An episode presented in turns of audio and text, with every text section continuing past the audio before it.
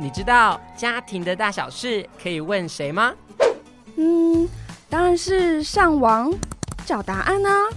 我知道有个更厉害的地方可以问哦。哪里呀？小桃家，欢迎收听小桃家幸福家。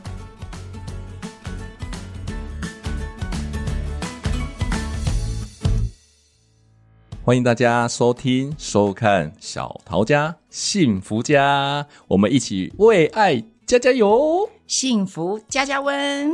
大家好，我是社子国小校长赖美娟，很高兴来到《小桃家幸福家》的节目。我们今天来加温哦，找这个大来宾来做客。听到这个国小，就知道我们今天的主题啊，就跟国小有关了。校长有没有特别？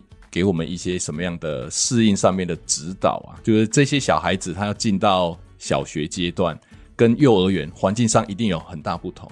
那他该怎么适应？这是我们今天的重点哦，哦，所以爸爸妈妈们哈，赶快哈收拾好你身边的工作 啊，开车的就要小心停路边哈，专心的停。那我们今天要先来谈论一下家长的心态应该怎么调整比较好。家长一定会觉得，哎呀，我的孩子从幼儿园要跨到小学的另外一个阶段，一定会很紧张。那我觉得，第一个家长可以就是信任孩子，放手，因为孩子已经长大了。那当然，这个放手，你可以慢慢的、逐步的培养他一些自主能力，就是把他交给学校。第二个，保持乐观积极的态度。孩子长大了，其实呢，他自己有一些想法，那我们可以尊重他，然后在旁边陪伴他。另外呢，也可以给孩子足够的支持，家长的支持是非常重要的。那另外就是给孩子自己足够的自主的空间，不一样了，因为毕竟小学他要慢慢学习自主，那很多事情可以慢慢放手，让孩子自己去做。不用事必躬亲了。对啦，就是虽然哈幼儿园每个都很可爱哈，嗯，因为我们也是两个小孩的家长的哈，家长的心态要一定要改变，没错、啊，就是虽然是心头肉哈，但是也不要太宝贝，不要太宝贝，对对对，这很重要。那也不要因为太放手，对，或太放任，自生自灭。对，因为其实学习是要被鹰架，对，还是要有步骤的啦。没错、啊，所以有一个顺口溜：一年啊空空，二年啊公公，三年的土剑公，四年的爱碰风，五年的上帝公，六年的阎罗王。你有没有听过这个？没有哎、欸。这就是很巨细靡遗的去形容我们一到六年级小孩子的蜕变。哦，所以一一年级的会怎样？空空，对，不会啊，我觉得一年级的孩子很可爱啊。对啊，就是空空拱拱。校长有讲说，家长的心态调整啊，就是要信任知识。对，因为你有可能会发现，我的小孩怎么那么空，怎么月考都不会写，然后作业都写乱七八糟。因为可能在幼儿园比较应该是没有握笔练习的，对他们不注重写。对啊，除非有些偷跑了。对对对 对对啊，所以你的小孩如果不会写。这是很正常的，没错没错，所以要信任孩子。他一定可以学会的。是啊，所以有一天他会先从空空公公，最后会变成杨德龙，对不对？小六他就什么东西都会具备，要变成老油条。是是是，所以家长也不用紧张，对，不用太过度的紧张，真的信任孩子，适度的放手。那如果我们的家长真的很紧张，或者是小孩很紧张，因为幼儿园毕竟环境不同嘛，可能都充满了比较可爱的元素。嗯、那学校有没有在帮助这些小一新鲜的？有没有一些？入学的一个仪式，让他们先有安定感。其实，在还没进入正式的上课之前，我会建议家长，就是孩子幼儿园毕业了，可以到你的学区学校，先带孩子去做一个参观，让他们去认识一下校舍啊，譬如说他的教室在哪里呀，办公室在哪里呀，还有很重要的厕所在哪里呀，然后还有操场等等的一些基本的设施，那让孩子先。对自己未来要学习的场域有一些认识，那这是还没进入真正的上课的时候。那刚刚提到的，就是小一新生第一天上学的时候，其实每个学校都很重视哦，他们会有很多各式各样的一个活动。那从进校门开始好了，有的学校。他们就会去扮演一些卡通人物啊，或者吉祥物啊，站在门口迎接小朋友。那接下来呢？诶，有的学校更认真咯，他们可能会有红地毯呐、啊，然后去做了聪明门呐、啊、勤学门，让孩子一路走过来。那有的可能会在那边设置个智慧锣、敲响锣等等。那有的也希望家长带着孩子一起，他们会设一个拍照专区，留下第一天上课美好的回忆。进入了班级之后，有的老师更认真，他会在桌上摆个绘本，让家长带着孩子一起去做阅读，然后让孩子不是这么的紧张。那有的学校还会办，例如闯关的活动，那也有会有故事展演等等，那为的就是让第一天。入小学的孩子可以不是这么的紧张，然后对这个环境可以熟悉，然后很安心的来上课。我们在心理辅导有一个技巧是行为改变技术。所以，他行为改变技术里面有一个很重要，就是可以系统性的减压。如果他觉得很紧张的，他可以慢慢的消除那个紧张。所以，刚刚校长有特别提到说，还没入学之前，对，就先带他去校园走走，嗯，去打打球，是，先去上上厕所。对，因为幼儿园的厕所跟国小是不一样的。国小是蹲的啊，对，国小是蹲的，然后幼儿园是坐的，对。哦所以不会蹲马桶这件事情对小一会很困扰。是，常常高年级的孩子在扫厕所就会说：“老师有大便。”大部分都是。前面开学的时候会发生的，OK，因为他没有对准，就不小心就大到外面。这有点像我们在当兵呢。我们新兵训的时候去到那个环境，我们当然平常不可能先去营区逛逛，所以一入伍的时候其实很紧张。甚至有阿兵哥，他可能两个礼拜都没有上厕所，没有大号，啊、因为他太紧张。这样子不会生病，就会一定会生病啊！对啊，所以小一也是一样。是，所以呃，虽然我们刚刚讲马桶这个议题好像跟什么考试无关，对不对？可是心要先安定下来，才有办法好好学习。不过有些学校也很贴心呐、啊，就是因应说靠近低年级的厕所，他们会在蹲式的马桶画个脚丫丫，然后就是告诉孩子，你只要踏到脚丫丫上，你就不会把黄金打出来。哦，对，这很重要哈。然后也要让孩子去习惯。因为我们在家里几乎都是做事的，所以要在家里你 练习蹲马桶啊！要我认真，我儿子有练习过，真的啊？他从来不在我那个小的，嗯。啊，我有一个九年级，然后还有一个六年级的小孩，那个六年级的就是有一个怪癖，他不在学校大号。哦，有的孩子真的会这样，我有听过，然后他会，他宁愿憋，他就忍着，对，哎呀，第一个吧，他可能不习惯，对。对。因为他不会蹲，因为我们家很舒服，我们还有免治马桶哦，所以他也是，啊、所以冲屁股啊，没得冲他就不上了。是，所以像这个可能会比课业还重要的一个生活适应。当然了、啊，你满肚子大便，你怎么上课啊？对不对？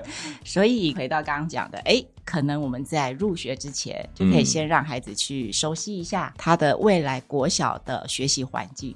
嗯，对，这很重要哈。是游乐场在哪个地方，也要先去熟悉，因为下课要先去占场地，这也很重要。小孩子就是想玩嘛，是先把生理需求稳定了，没错，再去求什么心理啊，或者学术成绩等等的。好，一旦生理的被满足了，才有办法更高层次的学习。这是谁的理论？马斯洛。哎，犀利犀利，好，我们很专业的哈，那因为来的是我们社子国小专业的校长哦，尤其他当。校长已经有五六年的资历，但是在之前呢，都担任的是主任哦，老师，这个看起来很年轻哦，哦。没有没有，谢谢。但是他已经有将近四十年 教学资历。他乱讲，没有啊，折半折半。其实有时候我们孩子有能力的，放手，旁边的支持就可以了。孩子一定会紧张，一定会是，所以温馨的陪伴很重要。我觉得一个很好的建议就是牵着你宝贝的手，是，就是牵着他，那也不要担心说他在报道的时候的表现是不是没有那种资优生的样子。不用不用不用，不用嘛，对不对？当然当然。我们再复习一下顺口溜：印尼啊，空空。对，一年级就是空空空空，不要有不合理期待了。是、哦。那讲到不合理期待，第一名应该就是学业成绩。如果入学了，好，假设我们前几周都适应了，对不对？嗯，我们也通过了勤学门、智慧门，也敲响了智慧锣啊，智慧锣，好，嗯、我们都已经让自己的心安定下来，生理的需求也满足了，那接下来就是应付学业了。是，那家长一定都会问的是，哎，我的孩子在入小一之前要不要学注音符号？你的小孩子有没有学？我跟你讲，我好好说一下，有有啦。好了，我说实话，我小孩有学啦。你小孩读私幼？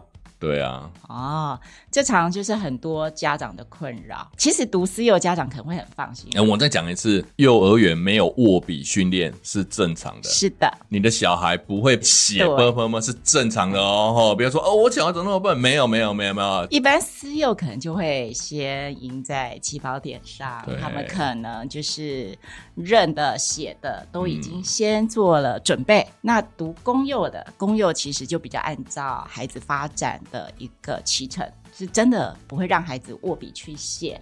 可是其实读公幼的家长也不要太担心，因为在老师的课程上，其实会让他们认，认跟写是不一样的。我不一定要会写，可是我认识。那他们也会在一些课程里面，其实多少会带到，只是说写的能力上没有这么快。那前十周国小会有注音符号的教学。那其实只要孩子按照老师上课的启程，家长的陪伴，孩子是可以跟上来的。这个家长其实是不用担心的。对啊，因为小学都是专业的、对吧？我问你，你孩子有因为先学了 p u r 分我要讨厌的。然后成绩特好吗？哎、你，这样很攻击啊！没啦，哎、各位朋友，我是老师呢，啊，我老婆也是老师呢，你知道我小孩。要去补救教学呢，所以你应该很安心的，对不对？老师小孩补救教学，别这样，别这样，其实是要说，不是先学了 but m e r 其实他就赢在人生起跑点上。是的、就是学习的样貌，对，很多种。是，然后学习的进程也是慢慢铺成的。没错，没错，家长真的担心啊，一直在犹豫要不要去补习呀、或者要不要去上什么小一正音班呢、其实这边我会觉得，倒不如你在家里自己陪伴孩子去做阅读。其实像很多的绘本都会有注音，我们说其实是处处可学习。你在房间啊，什么招牌等等，你从那边就可以跟孩子玩游戏，透过游戏的方式让孩子去学去认。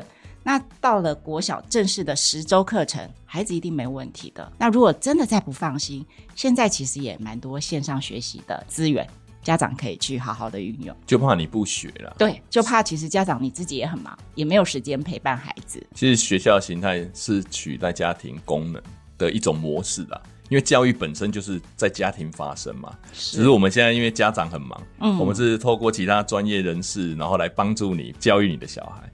那其实回到如果没有学校，原本本来就是你可以陪伴你的孩子去学习一些探索这个多元然后陌生的世界，所以也不一定说一定要是课本的那种形式才叫学习，是不是的哦？没错，我被启发过，所以我的小孩虽然考试没有很强，嗯、但他很会讲话哦，对呀、啊，因为我会在跟他互动的时候。然后就会去认那个招牌，是，然后跟他聊天啊。我们都是看吃的招牌，所以他 小的时候就会讲卤肉饭。对呀、啊，我们其实有时候会发现，孩子不会注音哦，可是他认得国字。对，这很重要，因为要把生活真实情境嘛，对不对？对，其实注音符号只是一个辅助的工具。到后面，其实孩子是认国字的，不代表他注音符号不会，那他以后的学业成就就不好，这不是相等的，所以也不用太紧张，相信老师。呃，有家长可能就会先问说：“哎呀，那我小一什么时候考试啊？”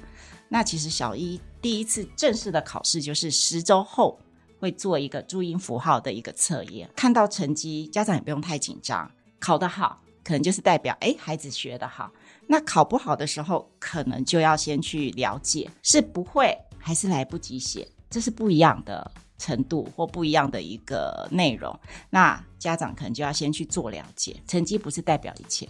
那不过也不是叫你佛系读书，看到不会的，我们要去了解原因。对。对我很怕遇到那种我就烂，不不能这种心。我的小孩就快乐学习，成绩不重要，这个也不 OK 的哦。哎呀，我们的意思是说，那个快乐是来自于他对于学习有成就感，成就感，他不是拘泥那个分数的一分两分。然后他觉得学习是一件快乐的事，不是空空每天。哎，但是 如果你就是在学业上面，如果你考试每次都不如预期，或者是就完全表现出你完全不会的样子，那就代表他学习出了问题。是，这必须去了解原因去解决的。对，那像有的孩子可能是第一个，诶，他看不懂题型，所以有时候我们应该是去看到考卷，可能要去检视他不会的原因，是不懂题型还是真正不会，这是不一样的。个人的心得分享是在检讨的时候，请你温柔。且坚定的去陪伴他，好、哦，是不要有一种他就是不好，对，或者你就是这么差，不要给孩子这么大的挫折感。你就是不认真，因为他在学校已经很挫折。我在跟你讲话，为什么你没有看我啊？先把桌面清干净，你就是因为这样才没有读好。我都我真是 老师的小孩，真的很可怜，在学校被老师管，回来还要再管一次，真的超惨的，超惨的。啊，希望你你不是老师啊，哈。好，所以这是在学业上面，我们可能先按部就班，跟着老师的教学的进度，作业按部就班的写，是对。然后你在写作业的时候，大概就可以知道小孩子遇到什么困难。嗯，那如果因为你比较忙，可能就是送安亲班，也适时的问一下安亲班老师，说小孩在那边的表现怎么样？嗯，对，了解一下学习状况。因为现在大家都双薪家庭很多，是。那很多家长因为工作的关系。所以都会把孩子就是交到安亲班。那安亲班的好处当然就是帮你把功课顾好。可是刚刚讲到很对，回去的时候一定要去看一下孩子的功课。那所谓的功课就是联络簿一定要签，一定要看。因为我们在教育现场有时候也会看到有些孩子知道爸爸妈妈很忙，他自己就签的也有。就我啊，小时候单亲哦，我都自己签名，哎、欸，那很难过。然后还有的可能自己有爸爸妈妈的章，他就用盖的，有吧？有啦，对，有的更绝，他干脆就不理啦，那连签都不签。是啊，所以再怎么忙，回家一定要去看一下联络簿，然后问候一下孩子，关心一下。我觉得这个就是很重要的一个陪伴。小学刚开始是一个很好建立学习习惯的一个关键点。对对啊，当然也不是说你小学没学好，人生就要坏光光。对，不是、哦、不是，但是它是一个很好的契机。对，一年之计在于春嘛。刚萌芽，你去塑造它，它就长得比较适合它的样子。应该说，在小一，如果你把他的习惯养好，你可能只要花五倍力。可是到后面你要再去纠正、去塑造，可能就要花十倍、二十倍。对啊，对对对对对，所以建立学习习惯是很重要。家长的陪伴更是重要。嗯、那来咯，亲师沟通。通常是在建立学习习惯的一个很大的拉扯，老师的期望或者是老师的经验跟家长的期望可能又有一点冲突。那如果老师跟家长之间的沟通应该要怎么样进行会比较好？如果我们对于作业的想法不同啊，老师会觉得，诶，他虽然错很多，但是因为他懂了怎么订正之后，就不用太给他过多的作业负荷。可是有的家长可能会觉得。他就是因为写太少，所以请老师呢什么圈纸出个二十遍，可是小孩可能要写到半夜两三点，他会觉得要这样才能够学习得更精熟。所以如果遇到这些冲突的话，亲师之间应该保持怎样比较良性的互动？你的经验呢？其实我们都知道，良好的亲师沟通对孩子的学习真的很重要，因为。老师跟家长，如果大家观念一致，孩子也不会有困扰。我是要听老师的，还是要听爸爸妈妈的？嗯、然后有时候我们也看过，有些家长可能会在孩子面前批评老师等等，这其实是不 OK 的。那回到刚刚讲的，我没有，我没有，你不要看我，我没有。再回到刚刚讲的，难免有时候我们对孩子的要求标准会跟老师不一样。那可能第一个，我们就是要跟。老师做好好的沟通，那当然现在沟通的管道很多，大家可能第一个你会想到的是什么？Line，你会想到 Line，不是联络部啊？Line 耶，是哈、哦，哎、欸，可以加 Line 吗？这样 我可以，这样可以加 Line 吗？可以加 Line 吗？呃，好，会好。哎、欸，我是在问题目了，可以加 Line 吗？啊，你是说啊，我你是在干嘛？你专业一点好不好？可以加 Line 吗？有的老师不喜欢，就也不要勉强老师一定要加一个什么群组。因为 LINE 不是公务规定的通讯平台，对不对？对。可是现在我们看到几乎啦都会有一个群组，就是用 LINE。那也看到很多的一些群组的造成的困扰，所以现在老师会用什么、嗯、Line@ 哦，官方 Line@，它可以个别的，老师可以群发讯息，懂对，然后可以。然后会员之间彼此之间不会聚集，看不到的，就是说也有家长可能会觉得，哎呀，我赖给老师，其他人看得到吗？嗯嗯，那我这么隐私的问题会不会怎么样？对，可是透过赖@，放心，不会，只有老师跟这一个家长才看得到。回到刚刚讲。亲师的沟通管道很多，其实联络部也是其中之一。嗯、最直接、最传统、最古老、最好用的。对，可是我会建议啊，如果要用联络部当做亲师沟通的管道，绝对不要打笔账哦，因为写不下，要翻到下一页。因为我们都知道，联络部最主要的功用就是交代功课啊，那或者老师写孩子的一些表现啊。那如果你对孩子在学校发生的事情，你想要更了解。那你就不适合在上面写了很多，基本上要超过二十个字的，你就不要再写了。哎，我们大部分也是这样跟老师讲，就是说你超过二十个的字，倒不如打电话。嗯，哦，那有时候你觉得这个可能打电话也没办法解决，没关系，你可以去学校找老师聊聊，都可以。嗯，那可能就是看一下老师的空堂，或者放学后的时间，这个都比较是适合的时间。所以其实管道很多，那一个良善的沟通，我觉得真的要去做好，不要让大家彼此好像觉得哎望文生义呀、啊，你写这什么意思啊？嗯、老师你这回什么意思啊？文字的想象空间太广了啦。因为可能我今天被老板骂了，然后看老师的写法，哦、我觉得我带着我今天的情绪去看。可能他也没这个意思，而且我觉得透过譬如说电话的沟通或赖的沟通，我听得到声音语调。那如果我到现场沟通，我看得到对方的表情，我觉得那些误会就会没了，而不是自己哎，有时候真的会望文生义。是啊，嗯，所以这是很重要的哎，老师跟家长。是教育伙伴，对，我们都常说是教育的合伙人，然后都是为了孩子好。我觉得大家都是为了孩子好。那既然是这样的前提，大家的同理，站在对方的立场着想都很重要。不论你是老师的角色，或者是你是家长的角色，有时候适时的正向回馈也都很重要。我知道很多老师其实也会去赞美孩子，嗯，那一样啊，家长你也可以给老师一些正向的回馈啊。对啊，我觉得这是情感之间是互相流通的啦。嗯，你留比较多负面情绪。那反弹回来的当然也是负面情绪啊。是，其实我们都是为了孩子好，没有必要说在那里负面情绪或打比仗。我们去找出问题点在哪里，或孩子的问题在哪里，目标就是帮孩子有更好的学习。嗯，所以不用担心。我如果今天跟老师反映一些学习上面或者教法上面我个人的意见的时候，会不会担心我的小孩就被老师贴上标签？其实不会，家长也不用这么大的压力，就觉得说，哎呀，我这样子，老师啊，会不会觉得我是一个难搞的家长啊？我们有时候说什么恐龙家长啊，或者这样子，我孩子会不会贴标签？现在老师说真的都很专业，大家都真的是为了孩子的学习而努力，所以呢，也不用去带着先见的一个想法，就觉得嗯，这会怎么样怎么样？因为我们真的很真诚。我觉得这个沟通方式是大家感受得到，那感受得到的时候，其实就不会去猜忌彼此。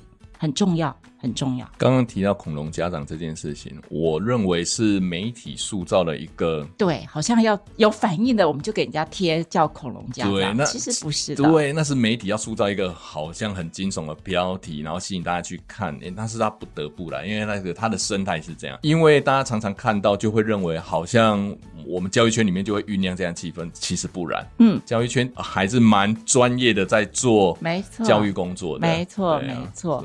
有问题一定要去做沟通，不要去累积，嗯，然后累到后面就引爆了。就是先来跟学校沟通，然后沟通的方面就是你把他当成你的合伙人啊，你当然不可能对你合伙人咆哮嘛。所以你一开始就预设立场，当然老师这边也会适时的去修正他自己，但是我觉得那个中间的磨合期是必须要存在的。是，我觉得彼此的尊重、同理、嗯、回馈都很重要。就团体动力的形成，那一定是会经过一个叫做冲突期，然后大家去解决之后，就会非常圆满。所以也不要感觉到你的小孩被冒犯，因为我们都受过这种伤害。我被骂过三字经呢。被谁？家长啊，跑到校门口跟我对峙，哎，可能还有家长一定会有疑问，就是，哎，那幼儿园跟小一的课程有什么不一样？那刚刚我们提到的是学习适应的部分嘛，或者是亲师沟通。那当然，家长更重要，更重要。听这个节目最想听到就是课程上面有不同嘛？对，因为小一跟幼儿园，幼儿园基本上都是都在玩啊。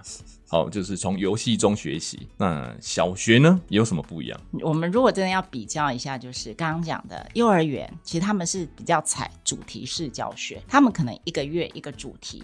那这个主题，他们可能会透过游戏的方式、操作的方式啊，或体验的方式去进行。那最大的不一样是，他们没有课本，而且他们不会考试。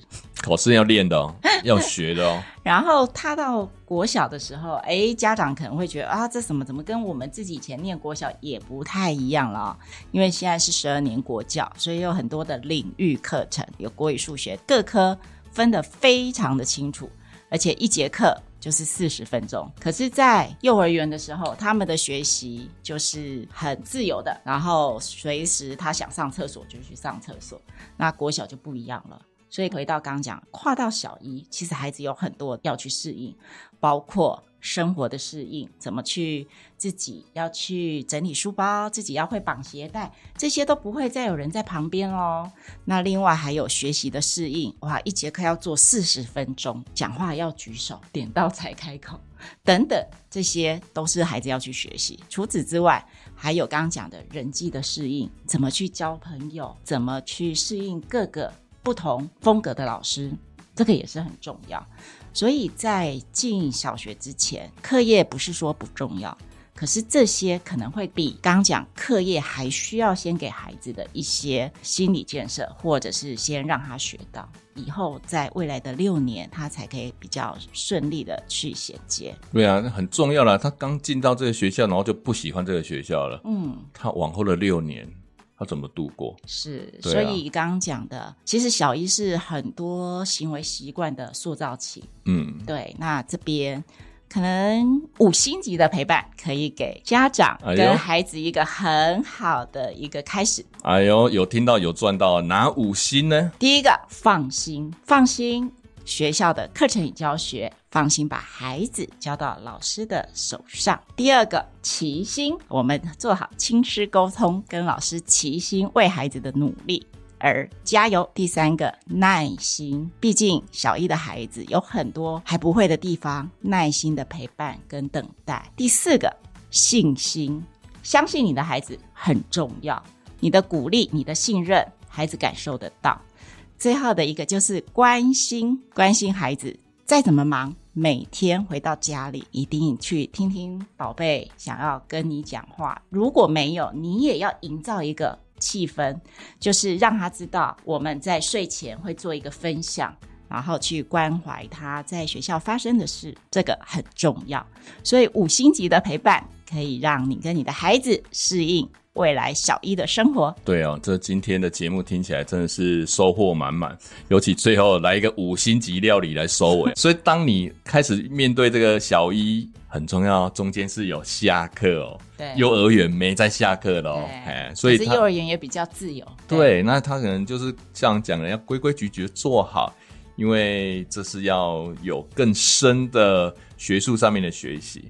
所以可能班级的那种气氛就跟之前比较欢乐的不一样。然后午睡的时候，如果有那一天是整天课的话，他可能是趴在桌子上睡觉，啊、不用带睡袋哈，可以带抱枕。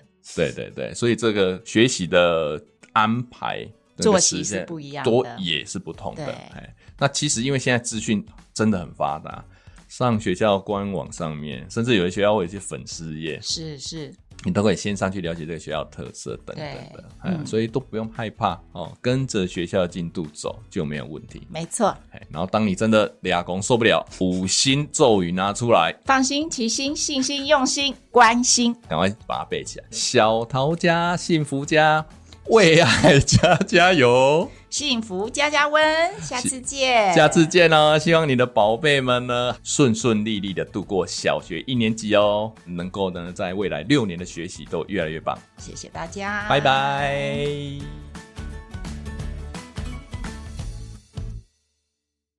本节目是由桃园市政府家庭教育中心直播。若您对于亲子沟通、子女教养、伴侣相处等议题有兴趣的话，欢迎搜寻桃园市政府家庭教育中心，追踪我们的粉丝专业，并订阅我们的频道哦。